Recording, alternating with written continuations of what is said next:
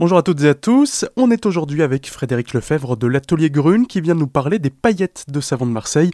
Bonjour Frédéric, pour commencer, qu'est-ce que sont des paillettes de savon de Marseille? Oui, bonjour euh, Pablo, bonjour à tous. Alors les paillettes de savon de Marseille, ben en fait euh, sont issues tout simplement d'un savon à la base et ensuite elles sont réduites euh, en paillettes pour une utilisation beaucoup plus pratique. Et quelles sont ces utilisations? Alors la recette qui est vraiment très intéressante, c'est la lessive de base en fait tout simplement où on pourra ensuite adapter avec des préconisations selon nos réels besoins dans notre quotidien, ce qui permettra d'ailleurs d'utiliser des lessives industrielles qui elles sont surestimées et donc polluantes à grande échelle pour rien, en fait, tout simplement. Et y a-t-il des précautions d'usage avec les paillettes de savon de Marseille? Non, c'est une recette de base euh, qui ne nécessite aucune précaution euh, d'ailleurs euh, particulière. Alors moi, je vous ai ramené ma petite recette qui marche depuis très très longtemps. Moi, j'utilise depuis 5 ans à la maison et j'ai vraiment une entière satisfaction. Donc, satisfaction parce que des barres, elle lave bien, elle ne coûte vraiment pas cher. Ben, je la fabrique en 3 minutes. Je suis fière parce que je suis autonome sur cette pratique et sur ce produit. Je peux dépanner ben, toutes mes voisines, par exemple, très très rapidement. Elle va servir également d'autres choses, comme par exemple un nettoyant, pourquoi pas même euh, quelquefois dans un liquide vaisselle. Elle se conserve plutôt bien, donc je peux en faire euh, des litres à l'avance. Et surtout, bah, évidemment, ce qui me plaît beaucoup, c'est qu'elle est biodégradable, non polluante, ni pour la planète, ni pour ma famille. Je vous donne donc la petite euh, bah, recette, tout simplement. Vous allez mettre 20 grammes de paillettes de savon de Marseille pour un litre d'eau bouillante. Donc, va suffire de mélanger tout cela avec un fouet, si possible, doucement. Faites pas une omelette, hein, c'est pas le but de pas faire trop trop trop moussé. Il va y avoir donc euh, une dilution qui va se faire donc avec l'eau bouillante. C'est pour ça que ça ne marche pas avec l'eau froide. Donc il faut le faire toujours à l'eau bouillante. Vous patientez un petit peu et quand elle est froide, ben, vous la versez dans un bidon. Il faudra juste la secouer avant chaque utilisation pour éviter justement ces gros paquets, ces grumeaux tout simplement. Mais nickel. Pour euh, des préconisations euh, de base, si par exemple je veux désodoriser un vêtement type vêtement de sport, je vais ajouter tout simplement une cuillerée à soupe de bicarbonate de soude au niveau de mon lavage. Si je veux dégraisser ou alors j'ai des vêtements très très sales, là je vais utiliser des cristaux de soude. Donc pour la même quantité, une cuillerée à soupe si en revanche je veux l'utiliser en agent blanchissant, donc toujours avec cette recette de base, là je vais ajouter une demi cuillerée à soupe de percarbonate de soude qui va en fait booster le blanc et dégriser également. N'oubliez pas également que le percarbonate est un détachant sur toutes les tâches alimentaires, donc c'est vraiment intéressant d'utiliser. Je peux y ajouter également du vinaigre blanc, une petite tasse à café dans le bac euh, dédié à l'adoucissant. Ça va remplacer d'une part mon adoucissant, sans donner évidemment, rassurez-vous, l'odeur de vinaigre au linge et ça prévient la formation du calcaire dans la machine. La suite de la chronique est à retrouver sur assure-fm.com dans la rubrique podcast Zéro déchet.